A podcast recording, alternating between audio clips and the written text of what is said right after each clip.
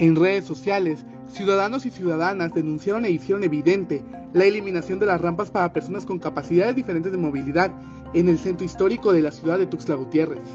El centro histórico es el espacio de una ciudad por excelencia donde convergen todos los sectores, no todos los habitantes. Ese lugar donde convergen todos los habitantes tiene que ser inclusivo. ¿A qué referimos? a que sea accesible para personas con discapacidad, para personas mayores, este, mujeres, niños, jóvenes, adultos, en fin.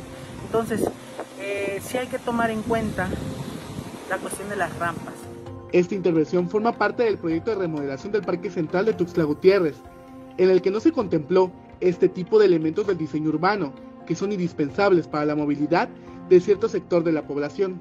En el tema de las rampas, para personas con discapacidad, es importante contemplar lo que es su pendiente, el tipo de material y su ubicación.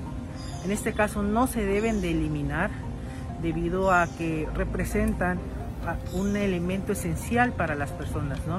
ya sea para personas con discapacidad o personas mayores o incluso a mujeres con carriolas o a, trabajadores que andan con carritos de, con cajas, ¿no? en fin. Un ejemplo de ello es esto, ¿no? Eh, se quitaron las rampas personas con discapacidad en este, en este tramo y vemos que por ejemplo hay este, tanto comercios como edificios públicos importantes y relevantes donde el ciudadano este, ingresa. ¿no? no solo es el tema de las rampas, en estas banquetas que se modificaron, también se pueden observar algunos detalles inconclusos como tubos, varillas e incluso guarniciones sin terminar. También hay que evitar la cuestión de las barreras arquitectónicas que no este, genere un peligro para el peatón en las banquetas. Eh, estos, estas barreras arquitectónicas pueden ser representadas como postes que ocupen más de lo que este, deberían. Han habido casos donde las rampas se ponen con un material que con la lluvia se vuelven incluso peligrosas para los habitantes.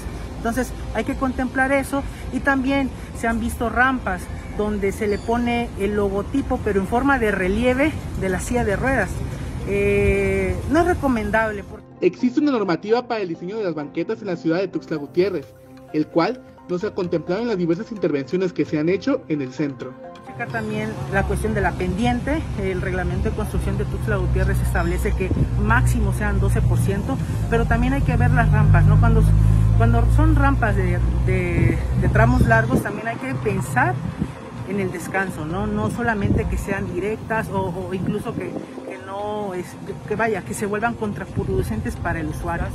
Debemos de pensar en todos los tipos de usuarios y estamos hablando del centro histórico, es decir, estamos hablando de todos los usuarios de una ciudad. Entonces, debemos de pensar en ellos. Para Alerta Chiapas, Eric Chandomí.